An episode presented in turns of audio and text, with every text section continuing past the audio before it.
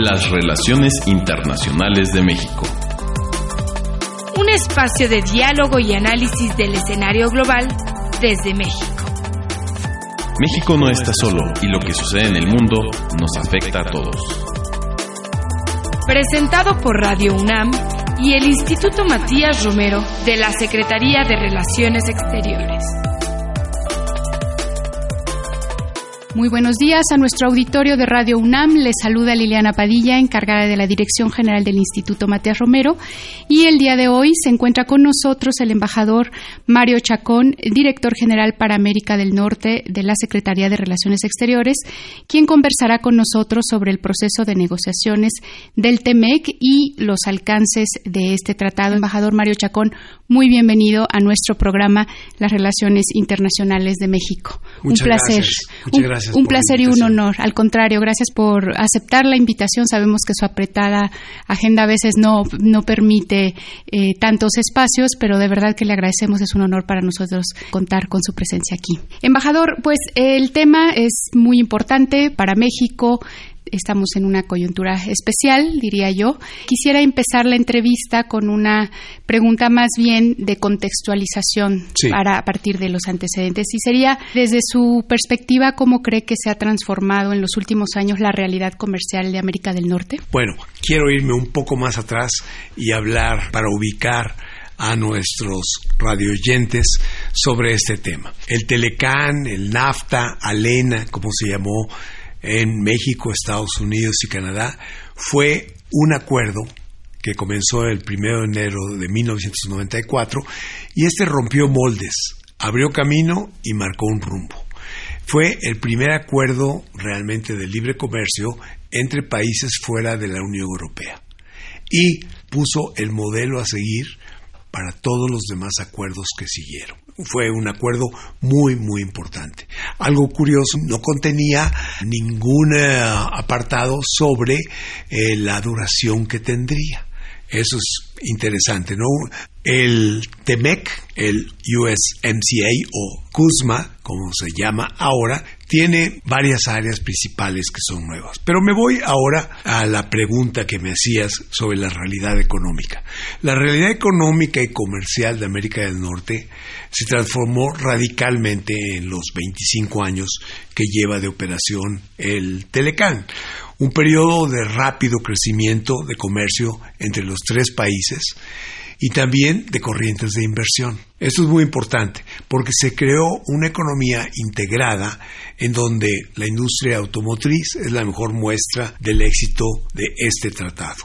Sobre el tema automotriz hay mucho que decir. El sector más exitoso de la integración es el automotriz. Y fue ahí en donde hubo también más cambios en el nuevo TEMEC. Para hacer el nuevo TEMEC se cambiaron la parte más importante, el corazón de los acuerdos de libre comercio, que son las reglas de origen. Y estas reglas de origen que definen qué producto puede ser considerado como fabricado en una región cambiaron. El contenido regional subió del 62 al 75%. Esto es muy, muy importante. Y además de eso, se definieron siete componentes de los carros que tienen que ser fabricados en la región. Y estos son tan importantes como motor, suspensión, dirección, transmisión, batería, chasis y carrocería. Dejan muy poco margen para que lleguen productos de fuera de la región. 70% del acero que se utiliza en el auto tiene que ser producido en la región. Y luego algo muy importante que se liga con el aspecto laboral, 40% del auto tiene que ser manufacturado en zonas donde el salario sea de 16 dólares por hora. Claro que esto se puede tomar en cuenta el tema de ingeniería, el tema de administración y puede meterse también la investigación y desarrollo que en cualquier país es muy bien pagada. Es un acuerdo el nuevo, que favorece mucho más la inversión y mucho más la integración dentro de Canadá, Estados Unidos y México. Ha apuntado, embajador, varios beneficios muy particulares del TEMEC. Además del sector automotriz, ¿usted visualiza algunos rubros de intercambio comercial que se necesitaban atender, que hayan identificado como necesarios y que no se encontraban dentro de los parámetros del Telecán? Bueno, algo muy importante que son eh, nuevos temas,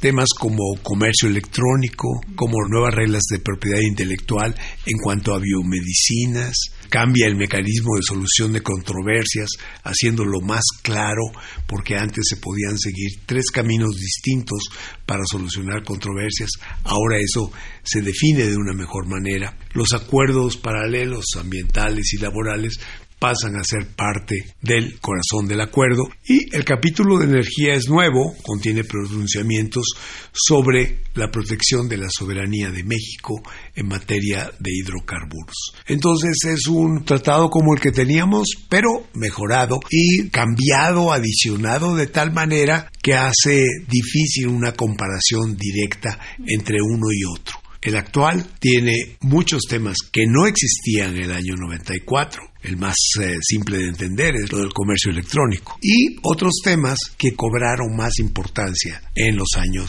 que han pasado. Y bueno, un componente fundamental, nuevo también, es el tema laboral. Los temas que llamamos temas sociales. Los temas de la agenda social como la parte laboral, la protección ambiental, la lucha contra la corrupción, el apoyo a la pequeña y mediana empresa y un tema de identidad cultural son los cambios sustanciales que hay en el nuevo acuerdo. A mí me gustaría regresar con el tema laboral, pero antes de ello, se dice fácil, ¿no? Escribir logros específicos a la firma del TMEC, pero otra cosa es revisar el proceso de negociación. Así que nos gustaría mucho que nos compartiera de qué forma la participación del entonces equipo de transición del Gobierno de México facilitó el avance del proceso de negociaciones de América del Norte para tener la firma del tratado y si pudiera compartirnos un poco más sobre la última etapa, la finalización de esas negociaciones. Ok, sí, es una parte muy interesante, una parte que cambió realmente el rumbo que llevaban las negociaciones, porque el nuevo gobierno, la nueva administración, una vez que había pasado ya la elección y que estaba asegurado el triunfo, el presidente electo nombra a una persona muy cercana a él para que se encargue de las negociaciones. Esta persona es el actual subsecretario para América del Norte, Jesús Seade. Y el subsecretario Seade es una persona que conoce a fondo el tema de las negociaciones comerciales, habiendo formado parte de la OMC y habiendo trabajado para el cambio entre lo que era el GATT y lo que fue la OMC, habiendo trabajado para el gobierno de México, siendo un académico muy destacado y con una preparación muy buena en materia comercial y materia de negociaciones. Y además de todo esto, es una persona que conoce perfectamente, de manera personal y desde hace muchos años, al señor Lighthizer, que es el negociador en jefe de los Estados Unidos. Entonces esto facilitó todo. Realmente cuando entra el subsecretario ya como parte del equipo negociador, pues esto hace que algunas áreas, por ejemplo el área de energía, tome otro camino distinto al que llevaba. Y en esta nueva visión del tema de energía hace que quede sentado el factor de soberanía sobre los recursos de los hidrocarburos en nuestro país. Con esto eh, realmente se hace un cambio sustancial.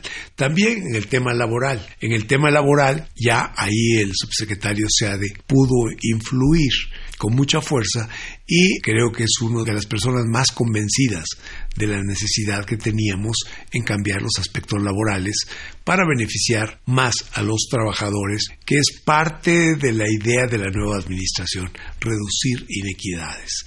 Entonces, en suma, puedo decirle que la incorporación del subsecretario Jesús Seade a la negociación le dio un nuevo aspecto a la negociación y permitió que se avanzara mucho más rápidamente. La relación con el negociador principal de los Estados Unidos sigue ayudándonos, aunque ya terminamos con la negociación, bueno, ahora viene el tema de la ratificación en los tres países. Y para eso es muy importante tener de nuestro lado a un jugador como este negociador. Muy bien, embajador. Ahora sí regreso al tema de los aspectos laborales. Si fuera posible tener un poco más de detalles justamente sobre pues esta parte que es un compromiso asumido por México desde el inicio y algo en el que nos enfocamos muy bien y que tiene un, resultados muy precisos. ¿Nos podría dar un poco más de detalles sobre en qué consiste estos aspectos novedosos, digamos, y cómo impactarán de manera positiva en términos de competitividad a, nuestro país? Muy bien, claro que sí. Bueno, entre la negociación del Telecán y la negociación del TEMEC, en medio, pues nuestro país tuvo una gran experiencia en negociaciones comerciales. Terminamos nosotros ligados a través de acuerdos de libre comercio con 46 países y después de negociar el acuerdo de Asociación Transpacífico, terminamos con 52 países en total, unidos a través de los acuerdos de libre comercio. Menciono esto porque la negociación del Tratado Transpacífico fue muy importante. En él ya hubo nuevas disciplinas que no se habían tratado en el Telecán. Entonces, nosotros ahora, con este capítulo laboral, tenemos un capítulo más robusto que el que se tenía en el acuerdo transpacífico, que finalmente lo firmaron 11 países, pero de esos 11 países, con 5 ya teníamos acuerdos, por eso nada más le sumé 6 a los acuerdos que ya teníamos. Bueno, el capítulo laboral en el TEMEC, primero, garantiza los derechos laborales fundamentales. Segundo, adiciona nuevas obligaciones laborales sujetas a mecanismos de resolución de controversia y garantiza la efectiva implementación de los derechos laborales en la legislación de cada parte y la no derogación o reducción de derechos laborales para ganar ventajas competitivas en el comercio. Finalmente, incluye un anexo laboral en materia de representación de los trabajadores y negociación colectiva en México, incorporando esto a la reforma constitucional. Es muy importante que ahora los sindicatos, para formarse, pues necesitan tener unas elecciones libres y abiertas y quitarle fuerza realmente a los anteriores líderes que votaban a favor o en contra de los intereses de sus representados, entre comillas.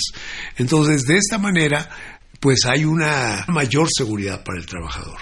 A mí me ha tocado ya en estos últimos meses poder conversar con representantes de sindicatos de México y sindicatos de Estados Unidos y de otros países, porque hay algunas asociaciones de sindicatos que son globales. Uniglobal es una de ellas, por ejemplo. Y hablando con ellos, he captado que están muy satisfechos con la nueva legislación laboral de México. La parte de los eh, políticos en Estados Unidos, los demócratas, dicen, muy bien, pero ahora quiero ver que vas a aplicar todos estos cambios, toda esta nueva legislación laboral. Entonces ellos dicen, queremos ver el enforcement, que es la palabra clave para ellos. Y por supuesto que lo verán en su momento, porque no es fácil hacer los cambios en los contratos de los sindicatos y es un número tan grande de sindicatos que hay que pasar a estas nuevas reglas que nos vamos a tardar un tiempo en hacerlo.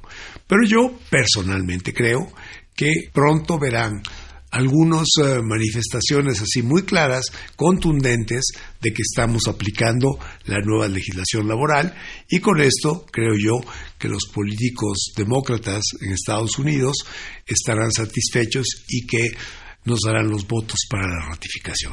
Pues enhorabuena, embajador. Esta es una buena noticia. Es un aspecto del tratado que no necesariamente la audiencia conoce a detalle. Muchas gracias por compartirnos esta información Perdón, tan de eh, primera Liliana, mano. Por supuesto que sobre el capítulo laboral se puede decir mucho, Mucho. mucho más. Es un capítulo realmente muy extenso que a mí me ha tocado escucharlo explicado por el subsecretario SEADE o por la secretaria alcalde. Y realmente a mí me ha dado gran satisfacción ver cómo la secretaria alcalde puede explicar todo lo nuevo que hay en el capítulo laboral y cómo es una persona totalmente convencida de que lo que se ha hecho es en favor de los trabajadores.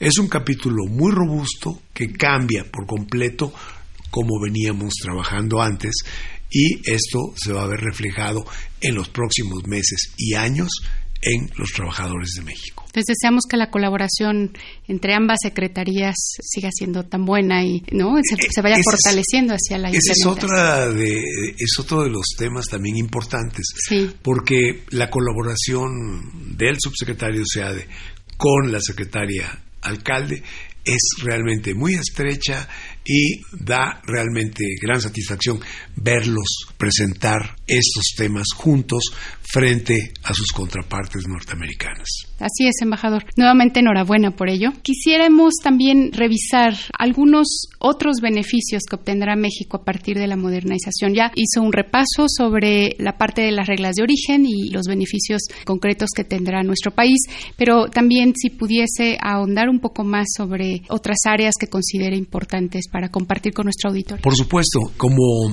mencioné un poco antes, en el tema de energía hay modificaciones sustanciales a lo que se ha tratado sobre energía en otros acuerdos. Regresamos y recordamos que este tema no fue en materia del Telecán. ¿no? Pero bueno, el capítulo sobre energía del TEMEC tiene como objetivo promover y garantizar un pleno respeto a la soberanía de México sobre sus hidrocarburos, el reconocimiento de su propiedad directa, inalienable e imprescriptible sobre dichos recursos.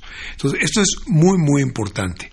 Y se establecen mecanismos para brindar certidumbre jurídica a los prestadores de servicios, exportadores, importadores e inversionistas que participan en el sector energético. Y modifica lo que se había venido haciendo en el tema de reforma energética. Yo creo que es un eh, capítulo muy importante que poco a poco lo van a ir conociendo los inversionistas y que van a ver que sí se protegen sus derechos y que sí permite que haya una mayor inversión en el sector, que es un sector fundamental para el desarrollo. No solamente lo que se refiere a hidrocarburos, sino también a las energías renovables. Vemos que en la mayor parte de los países desarrollados el tema de energía está evolucionando rápidamente y lo actual son los pequeños productores de energía utilizando energías renovables, produciendo energía y poniéndola en la red para que sea utilizada por otras personas. Entonces, este tema de la producción individual de energía para incorporarla a la red es algo muy importante. Y siendo México un país que tiene realmente condiciones excepcionalmente buenas en materia de energía solar y muy buenas en materia de energía eólica, pues podemos aprovechar muy muy bien esto. Así que regresando al punto central, el capítulo de energía es muy importante en el TEMEC y creo yo que sus bondades se van a ver reflejadas en los próximos meses y años con nuevas inversiones. Claro, el panorama sin duda ofrece áreas potencial y desarrollo muy importante para las comunidades, como bien dice, ¿no? Para iniciativas que quizás no son de gran escala, pero que pueden ir beneficiando regionalmente, localmente a, claro, a, la es que también si pensamos en nuestro país con su gran extensión territorial y con el alto número de comunidades que tenemos, algunas muy pequeñas, y muy aisladas, pues ahí vemos que la única solución para que tengan energía es quizá la energía solar, que la puede tener en el lugar donde la necesita. Y con esto también utilizar esa energía para dar mejores servicios, por ejemplo, de agua, de agua potable, de tratamientos de agua. Entonces la energía solar, cuyo costo de producción por kilowatt ha ido bajando rápidamente en los últimos años, pues consideramos que será una de las energías más usadas en México en los años venideros. Así sea, embajador. Volteando nuevamente a la parte de comercio, digamos, comercio puro, ¿cómo visualiza el potencial que tiene el tratado para nuestra diversificación del comercio exterior? Bueno, veamos. El tratado no modifica nuestra localización geográfica. El tratado es una herramienta que tenemos que aprovechar para beneficiar más a nuestros productores y a nuestros consumidores. Pero nuestro principal consumidor seguirá siendo Estados Unidos y Canadá también. ¿Por qué? Por la situación geográfica simplemente, porque tenemos todo para ser el primer socio, como ya lo somos, de Estados Unidos.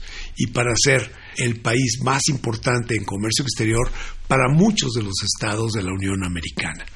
Entonces, diversificación del comercio la podremos tener a través de manufacturas sobre todo que se fabriquen en el país y que puedan ir a otros mercados. Pero indudablemente que el mercado principal seguirá siendo Norteamérica. El TEMEC si hace algo es forzar más la integración de Norteamérica. Los datos que daba yo sobre la industria automotriz pues son aplicables casi a la industria aeroespacial. Hemos eh, caminado muy rápidamente en eso, pero en nuestra región es cada vez más integrada y más competitiva.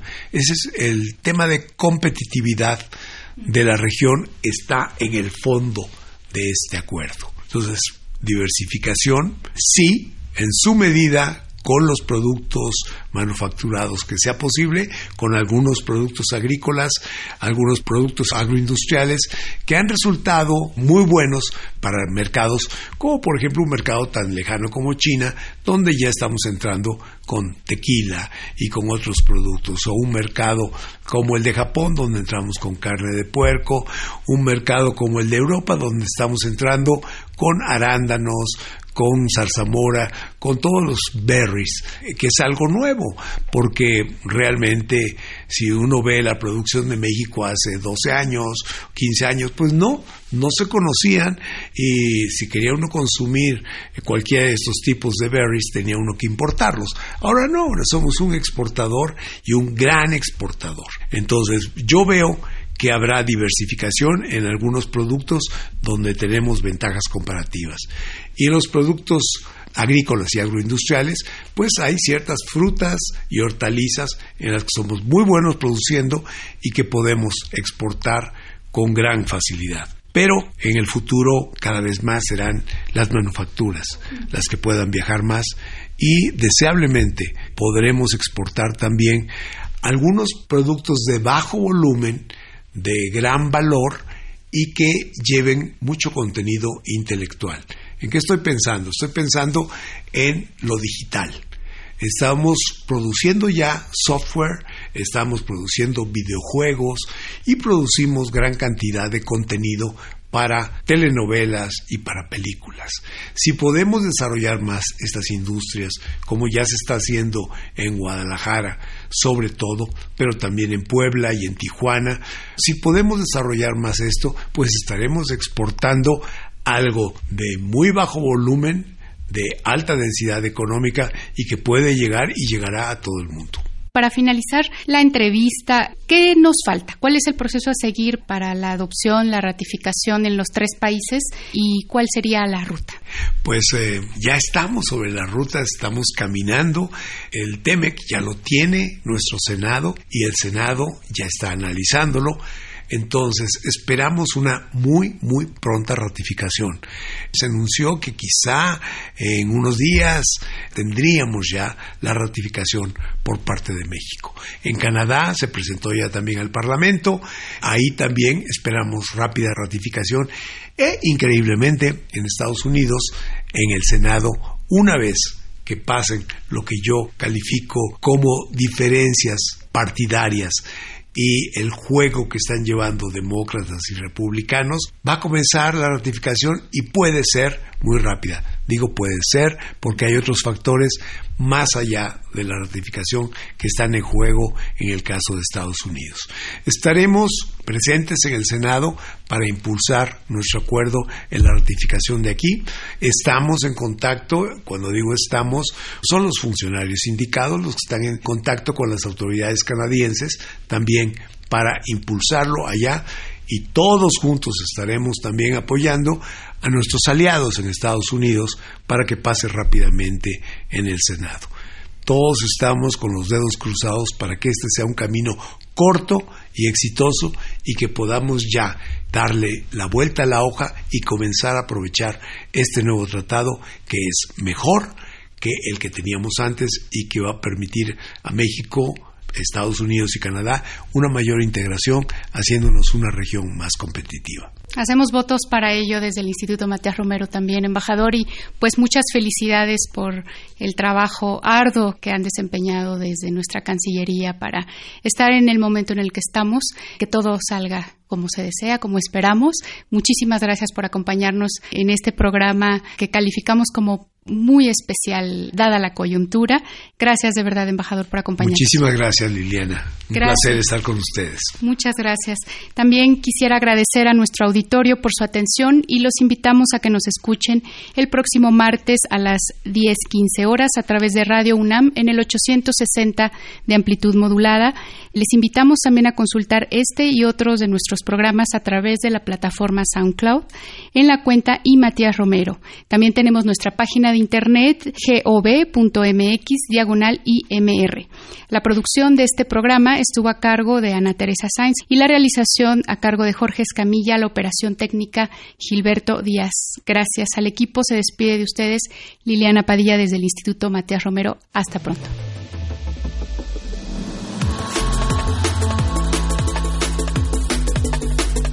Las relaciones internacionales de México.